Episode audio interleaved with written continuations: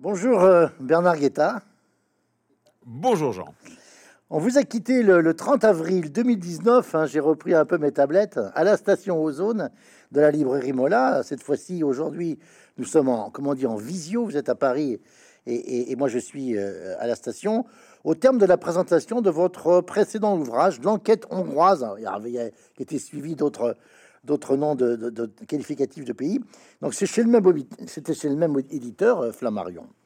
Euh, il s'est passé, ça fait donc à peu près un peu plus de 4 ans. Il s'est passé tellement de choses euh, depuis ces 48 mois qu'on a presque l'impression qu'ils ont compté double.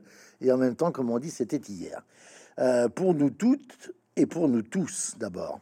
Une pandémie qui gèle le monde, euh, une guerre qui frappe l'Europe. Alors, non pas pour la première fois, comme on a pu dire depuis 1945, car ça serait passé un peu vite hein, sur les Balkans, hein, mais en tous les cas, la particularité, c'est que c'est entre deux États souverains. Euh, et, l'un qui attaque l'autre, et, celui qui attaque, c'est pas n'importe qui, hein, euh, une des deux grandes superpuissances, voire hyperpuissance nucléaire de la, guerre froide. Et puis, d'un point de vue français, la réélection du président Macron en, 2000, en 2022, euh, une première hein, euh, euh, dans les institutions, hein, hein, dans, cette catégorie, dans, ce, cette configuration-là. Et puis aussi, autre élément, mais ça nous ramène aussi à la question européenne, la présence pour la deuxième fois consécutive d'une candidate représentant le, Rassemblement national au, deuxième tour, c'est-à-dire Madame Le Pen. Et puis pour vous-même ensuite, vous êtes élu député européen depuis le 26 mai 2019 sur la liste de la majorité présidentielle conduite par Nathalie Loiseau, et vous siégez dans les rangs du groupe Renew Europe. Je ne sais pas si je prononce bien, euh, euh, mais, vous, vous, l'avez. Euh, on va reprendre tout ça. Alors, je, vais commencer par une phrase de votre livre. Elle se situe page 133. Vous la prononcez aux personnes que vous rencontrez lors de votre voyage à Kiev après le, le 15 août 2022. Quand vous dites après le 15 août, je, suis pris d'une envie euh, euh, subite comme euh, après 18 heures prendre un whisky. Là, il faut que je bouge, il faut que vous alliez sur place après le 15 août. Bon, voilà. Je, cite cette phrase parce que je trouve qu'elle est en quelque sorte le fil rouge de votre livre. Vous interrogez vos interlocuteurs ukrainiens et, et eux, en retour, s'interrogent sur votre statut, entre guillemets. Journaliste ou député européen? Député journaliste, comme vous vous définissez souvent dans les pages de votre livre, et vous leur dites, j'ouvre les guillemets, je mets mon métier au service de ma fonction. Euh, votre, ouvrage, Bernard Guetta, a, comme sous-titre Récit, hein, et, il s'intitule donc La nation européenne. Je, la montre, je le montre à, la caméra. Euh, est-ce que c'est un grand reportage ou le témoignage d'un député français élu au Parlement européen? Mais Jean, pourquoi dites-vous où c'est les deux, c'est la même chose. Bon, il se trouve que je suis député, euh, ça a une certaine importance évidemment, mais il se trouve aussi que je suis journaliste depuis maintenant plus de 50 ans. Euh, je ne suis que journaliste. Journaliste est mon métier. Député, c'est ma fonction très provisoire. Je ne sais pas si je serai réélu l'année prochaine. Je ne sais même pas si euh, je serai représenté par la majorité présidentielle. Tout ça est très très compliqué. Puis bon, on est à un an euh, de l'élection. Donc je suis avant tout un journaliste qui se trouve être député pour un mandat, peut-être deux, on, verra. Euh, ce n'est pas l'importance de ce mandat et l'importance que j'y attache aussi, évidemment, euh, qui vont faire que je serai moins journaliste ou que je ne le serai plus du tout. Premièrement, j'ai les réflexes d'un journaliste. Ça, bon, on peut pas changer. C'est comme ça. C'est la réalité. C'est-à-dire que j'observe, que j'analyse, que je compare, que j'ironise, que je critique. Les journalistes sont très souvent critiques. C'est pas plus mal d'ailleurs. Euh, mais d'un autre côté, même comme journaliste, j'ai toujours été un homme plutôt responsable dans ce que j'écrivais. Donc, euh, donc, je suis un homme politique. je, l'espère, plutôt responsable, en tout cas plutôt très clairement modéré, comme je, je, l'ai toujours été dans mes écrits euh, ou dans mes chroniques radio euh, de journaliste, bah, il n'y a pas de contradiction. Et comment vous dire? Regardez, parmi les, les députés de la majorité présidentielle qui siègent au Parlement européen, euh, il y a une cancérologue de, grande renommée nationale et internationale. Eh bien, qu'est-ce qu'elle a fait au Parlement européen? Elle a contribué magnifiquement à l'élaboration d'un plan cancer pour l'Union européenne. Euh, chacun met euh, au service de son mandat ses talents, son expérience, euh, ce qu'il sait faire, tout simplement ce qu'il sait faire.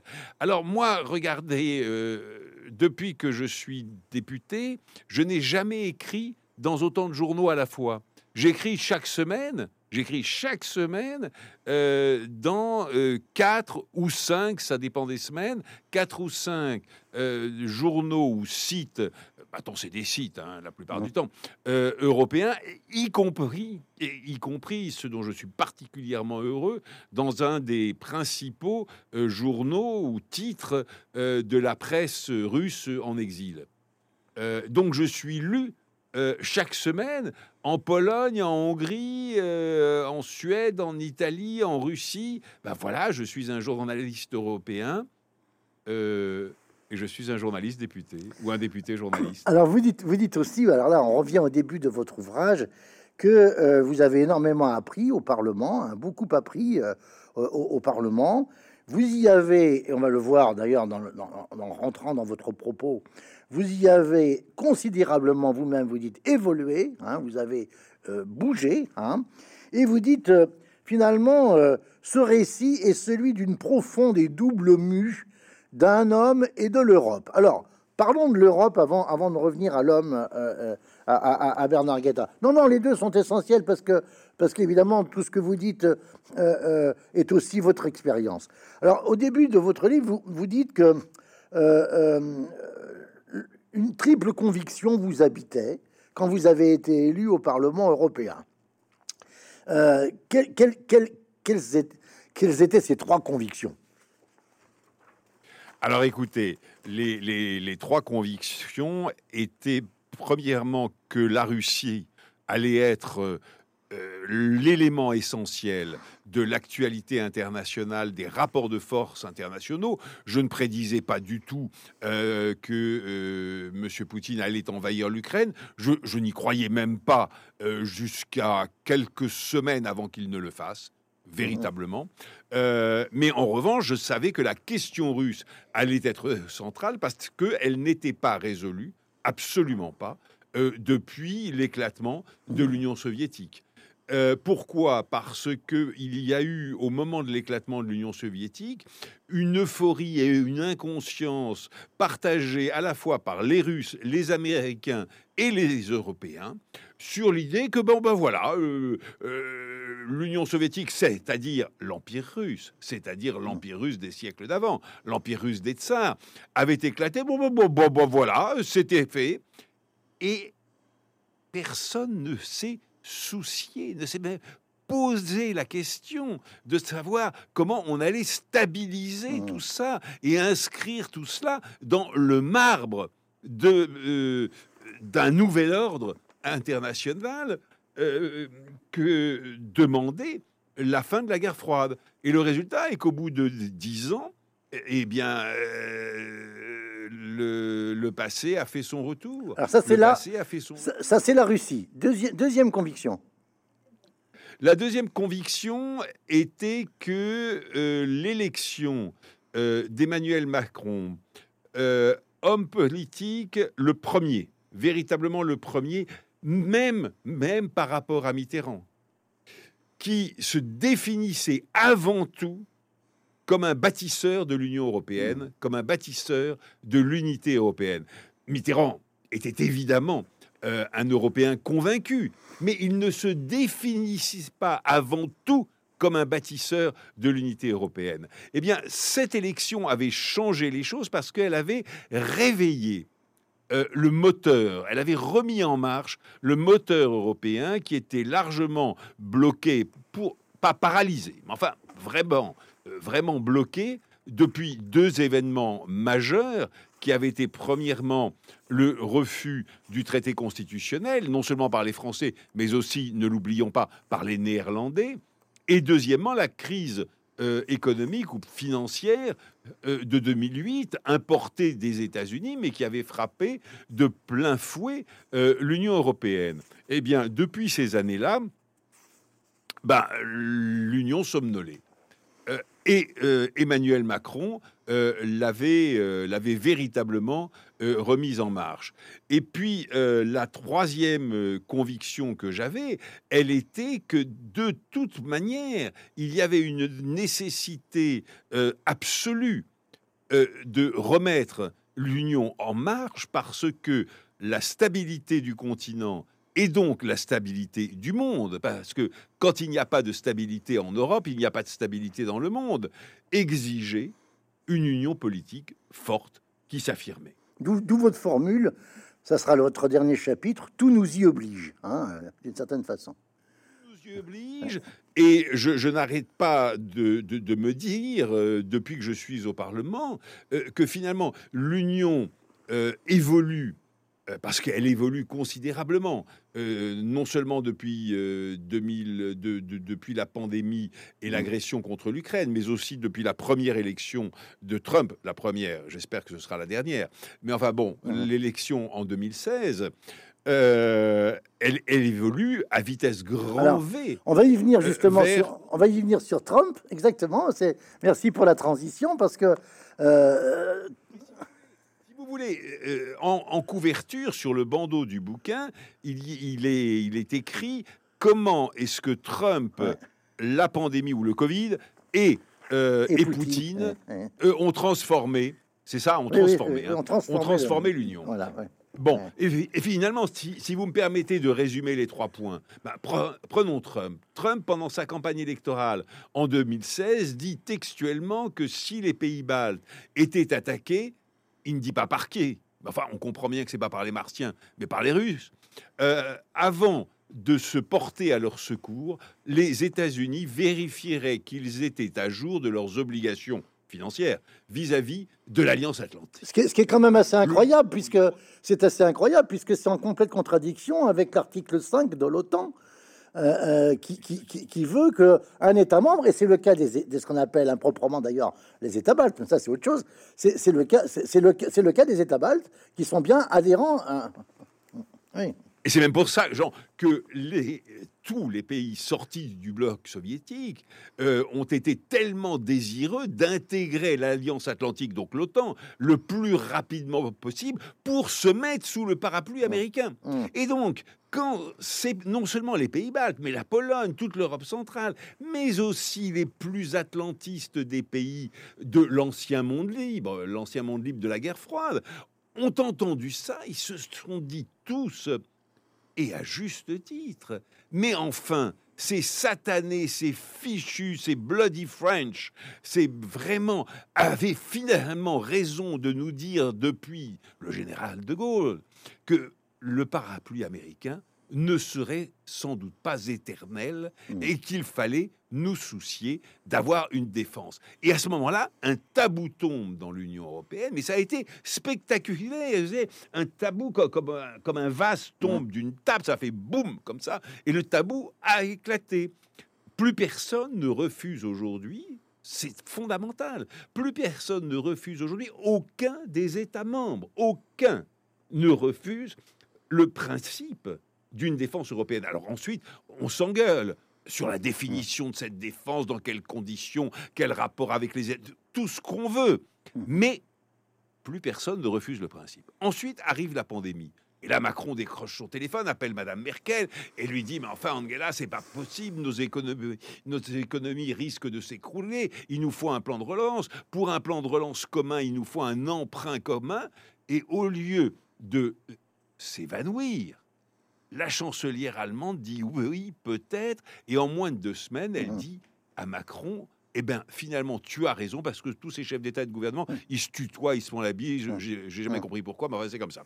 Euh, euh, tu, as, tu as finalement, tu avais finalement raison. On va y aller ensemble au prochain Conseil européen, c'est-à-dire la réunion des 27 chefs d'État ou de gouvernement, et on, on assiste à ce spectacle absolument incroyable. Bras dessus, bras dessous, le président français et la chancelière allemande plaident pour un emprunt commun, et excusez du peu, de 750 milliards d'euros. À ce moment-là, les Néerlandais s'évanouissent. Mmh. Ah, comment? Même l'Allemagne nous trahit. Eh ben oui, l'Allemagne les trahissait, et finalement les Néerlandais, parce que ben, out of necessity, parce que la, la, nécessité commandée euh, faisait loi. Eh bien, on se rallie euh, euh, à, cet emprunt commun, et un deuxième tabou fondamental tombe. Et puis là-dessus, Monsieur Poutine agresse l'Ukraine, et en moins de trois jours, en moins de trois jours, les 27 États membres décident en commun, premièrement, un plan de sanctions euh, vraiment d'une dureté jamais vue contre de sanctions économiques contre la Russie, mais surtout, mais surtout, c'est encore beaucoup plus important que les 27 allaient livrer en commun des armes à l'armée ukrainienne pour l'aider à résister à l'agression russe. C'est-à-dire que de, de facto, de facto, je dis pas des jurés, euh, parce que formellement parlant, juridiquement parlant, nous ne sommes pas co-belligérants. Mais enfin, oui, nous entrons dans ce conflit. Nous entrons dans ce conflit. Et alors là, c'est un troisième tabou, mais alors là, sismique, qui s'écroule. Et maintenant, nous en sommes à acheter des munitions en commun. Nous en sommes à acheter des munitions en commun.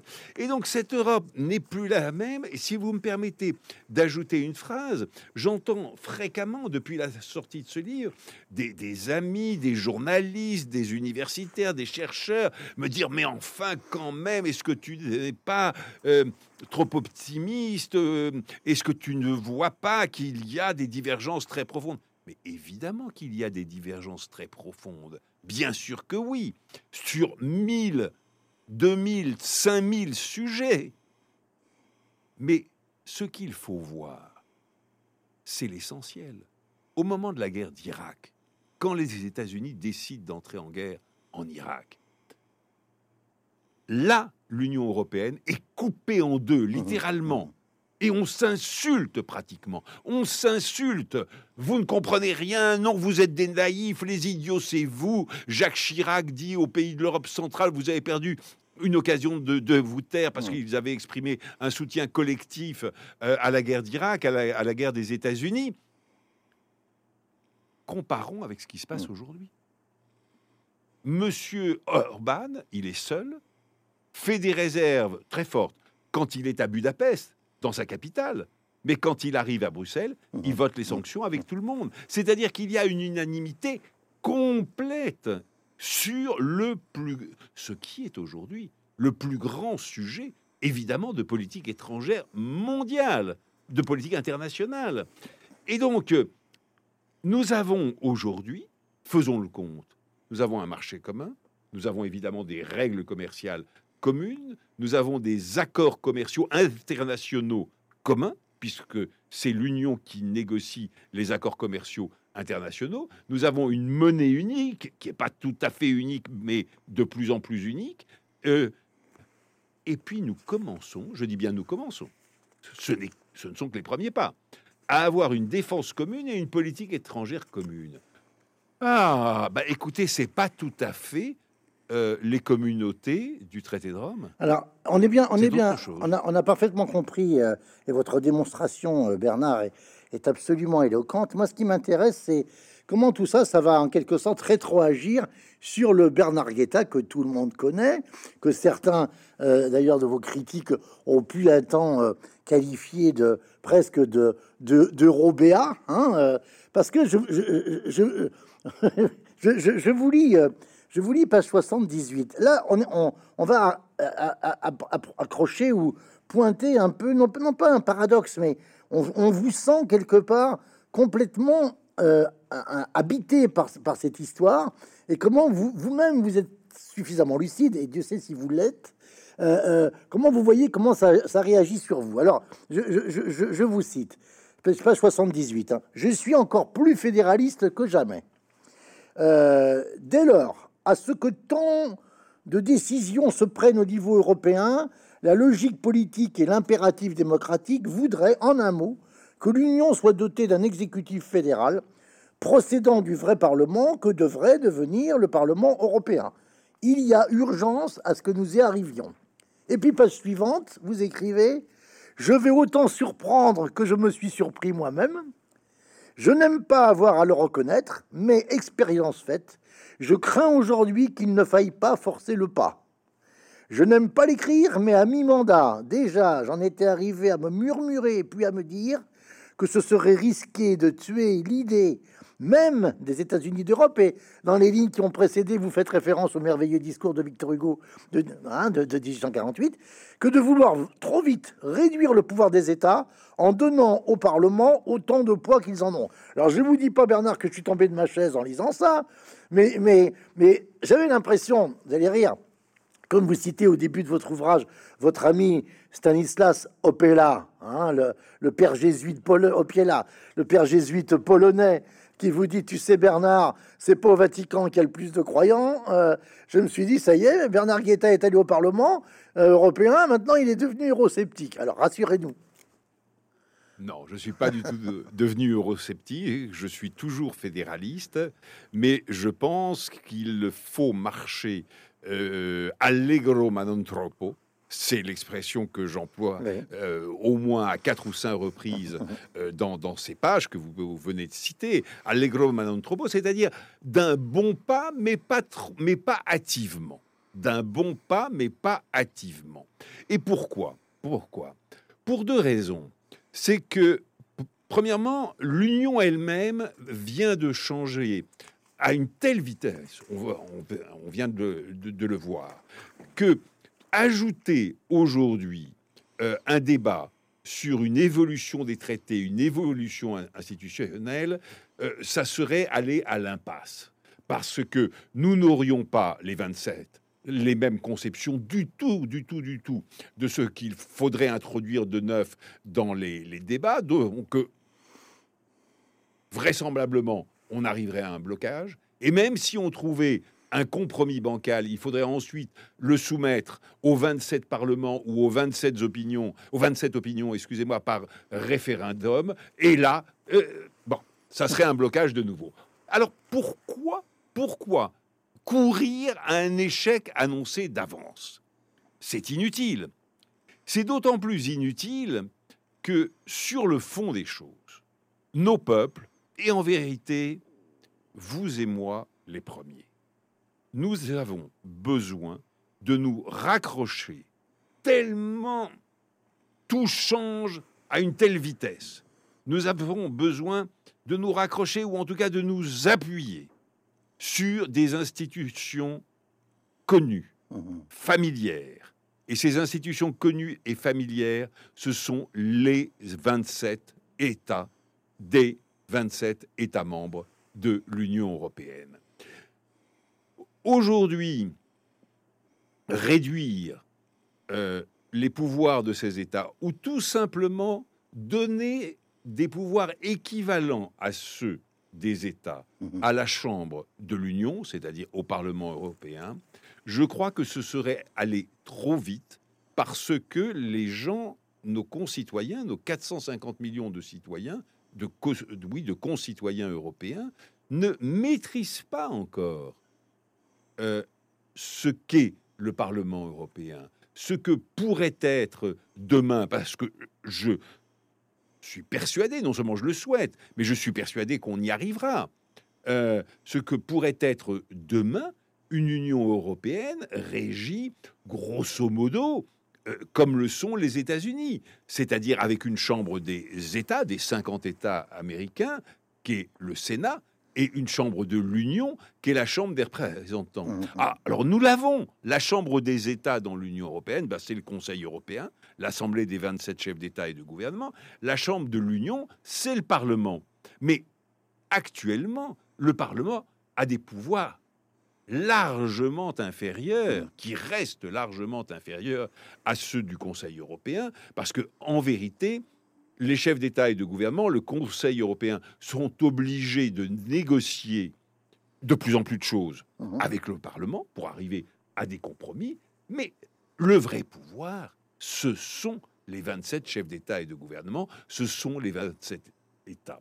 Eh bien, il y a encore quatre ans, je vous donc avant d'entrer au Parlement, je vous aurais dit non, non, il faut y aller euh, beaucoup plus vite, euh, etc. Ben non, je ne vous le dis plus aujourd'hui.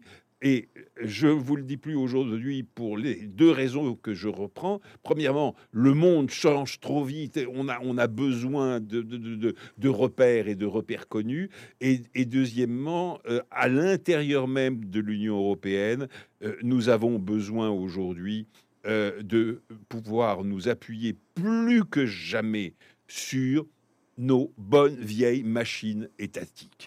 Quand je dis bonnes vieilles machines Ouais. étatiques, bah, je suis parfaitement conscient qu'elles sont un peu essoufflées, euh, qu'elles ne sont pas parfaites, c'est même euh, le moins qu'on puisse dire, etc. Mais elles sont connues. Mais avec, avec, avec, tous leurs défauts, elles Ah. fonctionnent. euh, avec les différences aussi qu'on rencontre au sein de ces États construits sur le modèle hegelien, hein, euh, l'État européen post-westphalien, avec les différences que l'on mesure et que l'on connaît euh, parmi les exécutifs, hein, entre les pouvoirs d'un chancelier, hein, euh, surtout dans une, configuration de grande coalition, qui sont pas les mêmes que celui de- de- d'Emmanuel Macron, que ceux d'Emmanuel Macron. Bon.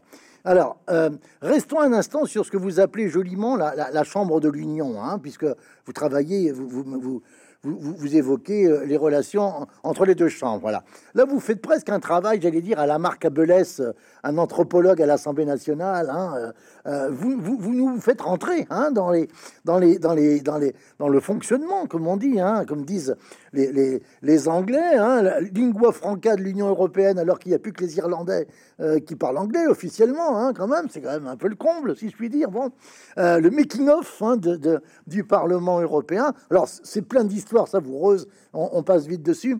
Euh, mais j'ai- noté, page 81, une phrase que vous reprenez de Michel Rocard.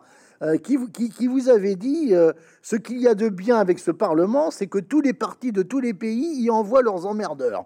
Euh, euh, euh, en, en- en fait, vous dites, il, il, il- il parlait pas, il voulait pas dire des emmerdeurs.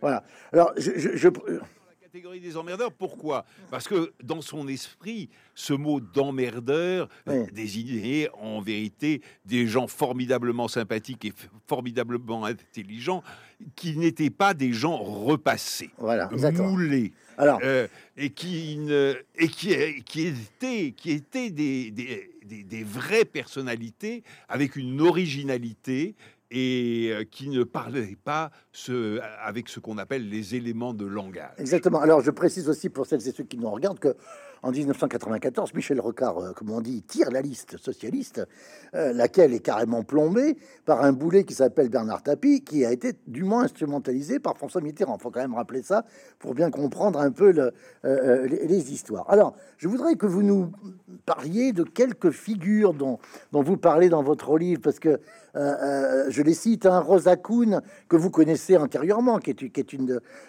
députée, polonaise tout à fait remarquable. Euh, Vladimir euh, que moi j'ai connu quand il était président du Conseil des ministres en Pologne, hein, donc en- en- entre, 80 entre février 96 et octobre 97. Il, était, il est social-démocrate. Et, puis, et puis, par exemple, An- Andrius Kubilius, qui a été Premier ministre lituanien. Alors, ils appartiennent. Voilà, voilà, justement. hein. Alors, c'est bien que vous, que vous ayez fait un peu ce, ce spectre, parce qu'ils appartiennent chacun à une configuration différente. Rosa Kuhn vous a rejoint à, à, à Renew Europe. Euh, que- quelles, quelles- quelles sont les, les, origi- les, les originalités, si je puis dire, de, encore une fois, de, de, de- de ces emmerdeurs Voilà. Écoutez, on trouve au Parlement européen, euh, bon, il y a aussi des médiocres, hein, ça existe, Mm. mais peu de médiocres, vraiment peu de médiocres. Il y a un très très beau rassemblement de personnalités fortes, euh, dont je ne partage pas toujours, bien loin de là, les opinions politiques. Absolument pas. Mais au-delà des différences et même des divergences politiques, oui, il y a un niveau intellectuel, tout simplement. Et comment dire aussi, des caractères qui sont véritablement au-dessus euh, de la moyenne.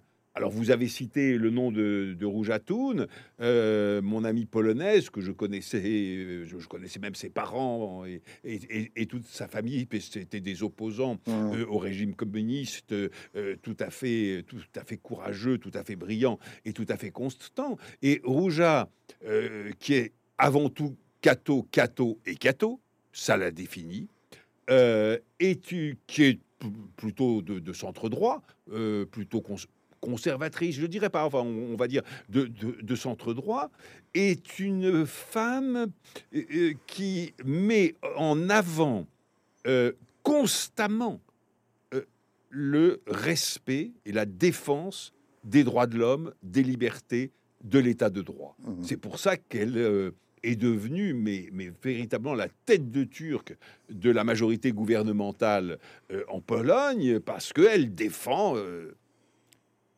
les libertés, l'état de droit euh, dans son pays contre ce gouvernement. Et puis je vous donne, euh, enfin je donne dans le, dans, le bouquin aussi euh, l'exemple d'Andrius Kubilius. Il est lituanien, il est conservateur. Eh bien, c'est l'homme au Parlement européen avec lequel je me suis, dont, dont, dont, je me suis trouvé le plus proche sur l'idée que non, la Russie ne serait pas ad vitam aeternam une dictature.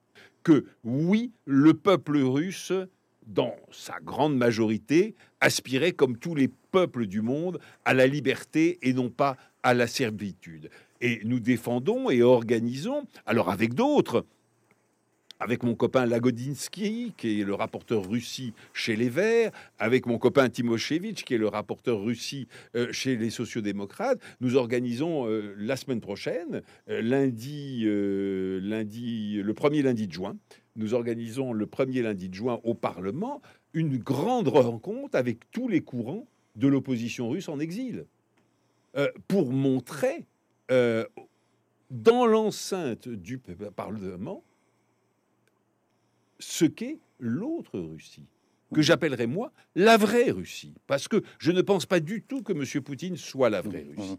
Absolument pas, pas une seconde. Eh bien, il est quand même extraordinaire de trouver euh, chez un Lituanien conservateur le grand défenseur, le grand défenseur, avec euh, trois autres, dont moi, mais quand même le grand défenseur euh, de l'idée que un jour la Russie sera une démocratie. Alors ça, Chapeau. Ça, va nous permettre de d'évoquer euh, un, un, épisode ou en tous les cas une initiative dont vous parlez très vite au, début de votre ouvrage. C'est ce que ce qui va être l'adresse au peuple russe. Hein. Vous vous emparez de, de ce projet. Euh, vous le faites, j'allais dire, comme un, vous le dites d'ailleurs, comme un, comme un journaliste reporter. Hein. Vous partez sur le terrain euh, et vous rencontrez, alors vous rencontrez le malpoli de Vilnius, hein, euh, les lecteurs verront qui c'est, c'est un jeune, un jeune intellectuel lituanien, hein, justement. Hein. voilà. Et avec, avec Kubilius, avec Timoshevitch, vous écrivez vous, un, texte qui est un très beau texte qui court dans votre livre de la page 120 à la page 124, qui se termine par euh, Vive l'Europe, vive la paix, vive la liberté. Euh, et c'est cette adresse au peuple russe. Je, dis que c'est un très beau texte parce qu'il est très très bien écrit. Mais euh, pour arriver à cette adresse, vous, vous, avez, êtes, dire, passé presque sous les, pas sous les fourches codines, mais il a fallu que vous vous appropriez les rituels, en quelque sorte, quasi initiatiques de la production d'un texte, euh, d'abord à votre groupe, le groupe B de Renew, etc. Bon, euh, parce que la, responsable politique étrangère de Renew Europe euh, dit Oh là là, un texte sur la Russie, c'est un truc de fou, ça rend les, ça, rend les gens complètement fous, laisse tomber, etc. Donc vous, vous vous accrochez, mais il vous bisute, sérieusement quand même, hein, il, vous, il vous secoue, et au bout du coup, allez-y, allez-y, Bernard, allez-y. Non, non seulement, non seulement il me bisute parce que je, euh, je suis arrivé en ne respectant pas les procédures. Euh, mais je ne l'ai pas fait volontairement. Simplement, je, je- ne me rendais pas compte de ce qu'étaient les procédures. Alors, bon, je suis arrivé comme je serais rentré dans le bureau d'un directeur de journal en disant, bah voilà, j'ai écrit ça, est-ce que ça t'intéresse pour une publication? Alors moi, j'arrive euh, euh, de- devant mon groupe politique, bah j'ai écrit ça, est-ce que ça vous intéresse? Oh, bah je me suis fait rétamer. Je me suis fait rétamer. Euh, je me suis fait rétamer pour deux raisons. D'une part, parce que j'avais pas respecté les procédures, et ça, ça compte énormément. Mhm. Parce qu'il y a des jalousies, il y a des trucs, il y a des rituels, il y a des, y a des règles écrites et non écrites, etc. Mais aussi, je suis français. Ah, voilà. Et un Français, un Français dans beaucoup des pays d'Europe centrale et orientale est suspecté depuis le général de Gaulle, depuis le général de Gaulle, le général de Gaulle président de la République, pas le général de Gaulle de la résistance, Mhm, mhm. euh, de vouloir à tout prix, par anti-américanisme, s'entendre avec la Russie. Mhm. Alors, il y a cette idée, mais totalement fausse, totalement caricaturale, en vérité totalement absurde, vraiment totalement absurde, mais euh, elle est là. Et donc, j'arrive avec un texte, on, on est trois ans, euh, oui, C'est- ans, oui, ans. C'est en 21 que, oui, euh, que, que vous allez écrire la- l'adresse. oui, J'écris, ce texte oui, oui, avant. en- oui, oui, c'est ça, oui, exactement, au tout début. Oui. Mhm. Dé- début, début 2020. Oui. Début 2020, donc euh, on est non, on est deux ans et demi. Hum.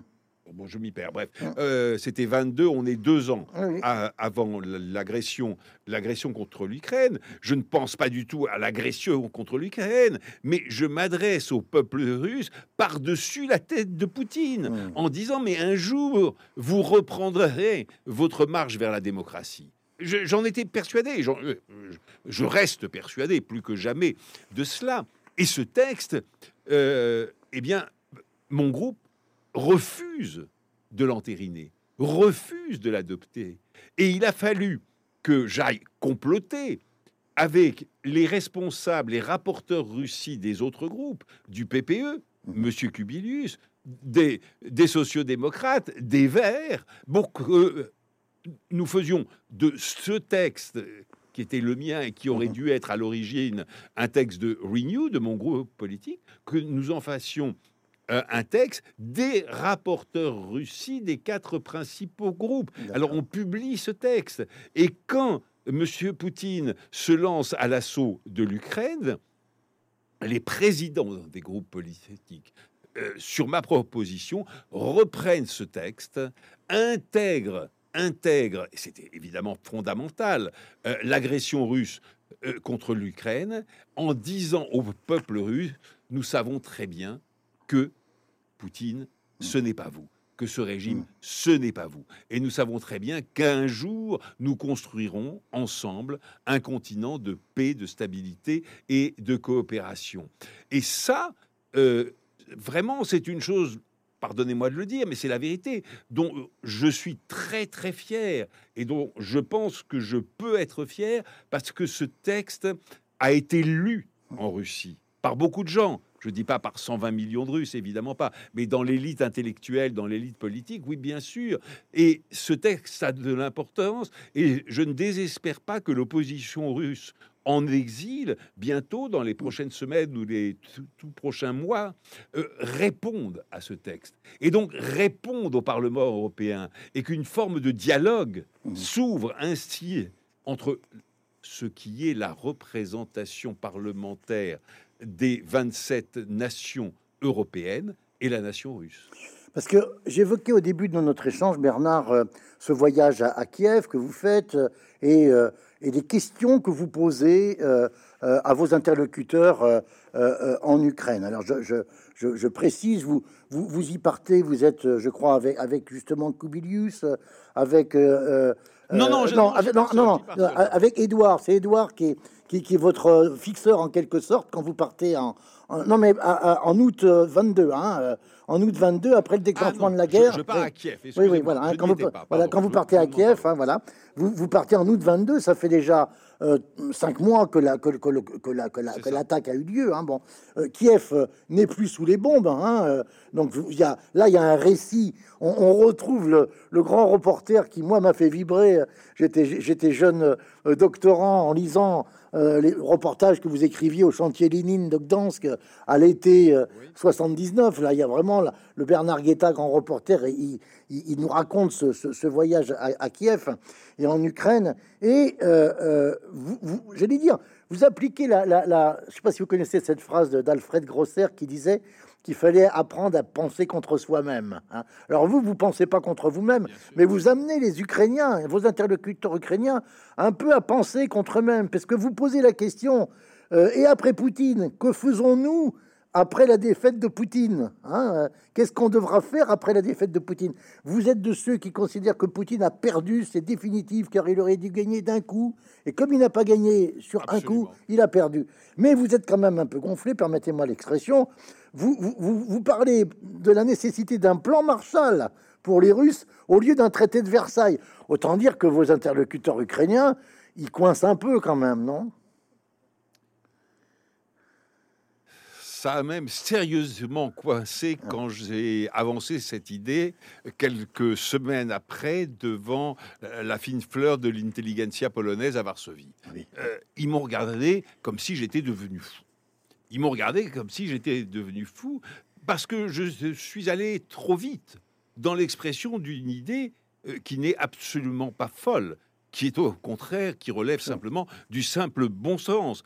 Parce que si on prend les deux guerres mondiales du XXe siècle. Euh, la première, euh, la première, les Alliés, les vainqueurs, euh, imposent le traité de Versailles à l'Allemagne défaite. Résultat, une telle humiliation, une telle, de telles difficultés économiques, pour ne pas dire une faillite économique, que les nazis se font élire. Ne l'oublions pas.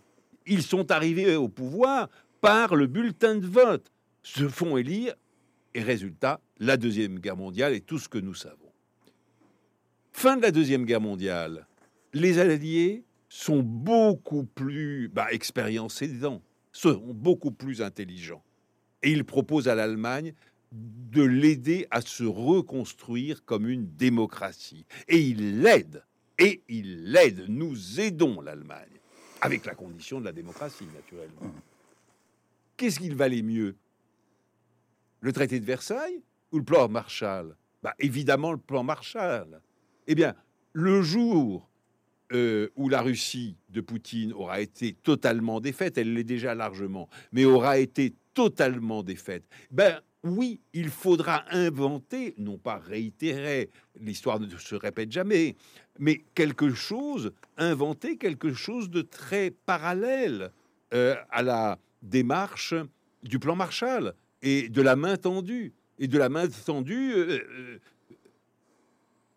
comment dire, pour reconstruire ensemble un pays que Poutine est en train de détruire totalement et le reconstruire dans la démocratie, la prospérité, la coopération avec nous, c'est-à-dire avec l'Union européenne. Je dis bien la coopération avec l'Union européenne. Je ne pense pas que mmh. avant un siècle ou deux, euh, la Fédération de Russie doit un jour entrer dans l'Union européenne. Mais en revanche, que nous co-organisions Union européenne et Fédération de Russie le continent, oui, ça je pense que c'est une nécessité pour nous tous. Et pour le monde d'ailleurs. On voit, on voit bien d'ailleurs euh, dans le chapitre euh, qui s'appelle autour de l'architecture, hein, l'architecture européenne, combien l'Union est confrontée à de véritables enjeux que vous ne sous-estimez pas, hein. en particulier dans la question euh, de, de, l'adhésion de l'Ukraine ou de la Moldavie hein, à, l'Union. Comment, comment gérer ça, dites-vous dans, dans, dans, dans, le canard enchaîné d'avant-hier, il y a un, article qui met en parallèle en quelque sorte euh, l'élargissement de l'OTAN potentiellement hein, à, l'Ukraine euh, euh, et, la question de la défense européenne hein, ou de l'Union européenne. Je vous, je sais pas si vous avez lu ce, papier qui dit qu'il peut y avoir, il peut y avoir une sorte de, contradiction. Comment est-ce que vous, vous, voyez, euh, on arrive à la fin de notre échange, euh, Bernard, avant dernière question, comment est-ce que vous voyez l'évolution institutionnelle euh, de l'Europe? Parce que j'ai bien compris que vous dites pas, pas, de, gros, pas de grosses de gros projets de réforme institutionnelle, vous plaidez pour quelque chose qui est tout à fait subtil, qui serait une sorte de, des programmes pan-européens. Vous dites que avec euh, trois mandatures de cinq ans, peut-être au bout de 15 ans, à force de jouer par les programmes hein, et de donner à manger, j'allais dire, à l'électorat européen un peu la même substance, il pourrait se constituer une sorte de corpus hein, qu'on pourrait appeler un syllabus programmatique européen. Bah, écoutez, vous avez tout dit, vous avez tout résumé. Euh, je n'ai pas besoin de répéter euh, ce que vous venez de dire. Euh, c'est exactement ça. Je, je, pense que plutôt que de, de dire aux États candidats reconnus comme candidats ou, qui tambourinent à la porte en attendant d'être reconnus comme candidats par l'Union, plutôt que de leur dire, ben écoutez, revenez dans 15 ans quand vous aurez fait toutes les réformes euh, qui, sont nécessaires euh, pour euh, devenir membre de plein droit de l'Union européenne, ben plutôt que de leur dire donc attendez 15 ans, disons-leur faisons dès demain matin ensemble des choses. Prenons un exemple. L'Ukraine, quand elle aura battu complètement la Russie, aura probablement la meilleure armée, aura certainement la meilleure armée de l'Union européenne. Les meilleurs armements, les plus divers, mais aussi certainement l'expérience la plus neuve, la plus forte de la guerre, de ce qu'est un conflit. Eh bien, c'est avec l'Ukraine qu'il faudra, qu'il faudra travailler, évidemment, pour penser à ce que devra être la défense commune. Mhm. L'Ukraine aura un rôle considérable à jouer là-dedans. Mais l'Ukraine, c'est aussi les terres noires, c'est-à-dire euh, des champs agricoles, mhm. notamment céréaliers, immenses. Alors il y a deux manières de voir ça. Ou bien on panique en disant mon Dieu, quelle concurrence terrible pour la Beauce et pour d'autres régions euh, céréalières euh, de l'actuelle Union européenne. Ou bien on se dit, mais avec l'Ukraine, nous pouvons réellement devenir la première puissance agricole du monde. Et à ce moment-là, nourrissons le monde ensemble. Et si nous faisons cela, mais il n'y a plus de problème de concurrence mmh. entre les terres noires de l'Ukraine, la Beauce et d'autres régions agricoles de l'Union, parce que nous serons ensemble les plus forts, les plus riches, les plus grands exportateurs. Et puis on peut prendre d'autres exemples. Tiens, toujours en Ukraine, euh, ils ont probablement, en tout cas les spécialistes le disent et je veux bien les croire, les meilleurs informaticiens aujourd'hui du continent européen. Ben, écoutez, travaillons avec ces jeunes gens travaillons avec ces jeunes gens qui sont, on, on dit, qui sont au niveau des Indiens et des Israéliens en informatique. Bon, si c'est vrai, bah, c'est une aubaine pour l'Union européenne, etc., etc. Et on peut multiplier les exemples. Euh, plutôt que de nous dire il faut accélérer artificiellement euh, l'entrée avec le, statut actuel d'un membre euh, plein, de plein droit de l'Union européenne, faisons des choses ensemble et apprenons à vivre, travailler et à être des concitoyens. Et là, s'accomplira. Et là, s'accomplira les tout derniers, s'accompliront les tout derniers mots où, où s'accomplira, j'allais dire, l'oracle de Bernard Guetta à la fin de votre livre. Nous parviendrons à faire d'une union renouvelée l'un des trois grands de ce siècle. Mais la tâche est immense, dites-vous, et la nécessité elle-même a besoin qu'on l'aide. Mais alors, à la fin, à la toute fin de votre ouvrage, il y a une petite coquetterie éditoriale qui ne m'a pas échappé. Euh, il y a écrit le mot fin. Voilà. Ce qui, est, quand même pas habituel dans un, dans un ouvrage, même si c'est un récit, on met pas le mot fin. Alors, je me suis dit, qu'est-ce que c'est? C'est pas, on, sait, on a compris que c'est pas la fin de l'Europe, on a bien compris, au contraire. Euh, euh, mais c'est la fin d'une saison 1 peut-être, parce qu'on peut imaginer que le député journaliste Bernard Guetta euh, connaîtra une saison 2, c'est-à-dire à nouveau à partir de, 2024. Hein. Écoutez Jean, euh, vraiment, je ne le sais pas. D'accord. Je ne le sais pas, c'est trop tôt. C'est trop tôt. Mais vous êtes vraiment rentré dans une logique de grand parlementaire européen, hein, avec la nuance, le, le, le, le, le souci de... Non, non, je, je, je vous, je vous, je vous On se taquine. connaît depuis mille ans. J'ai- toujours été nuancé. Oui. J'ai- pas attendu d'être parlementaire pour devenir nuancé. Merci beaucoup Bernard Guetta. Merci, c'est absolument passionnant. euh, la Merci nation européenne. Merci Bernard. Merci.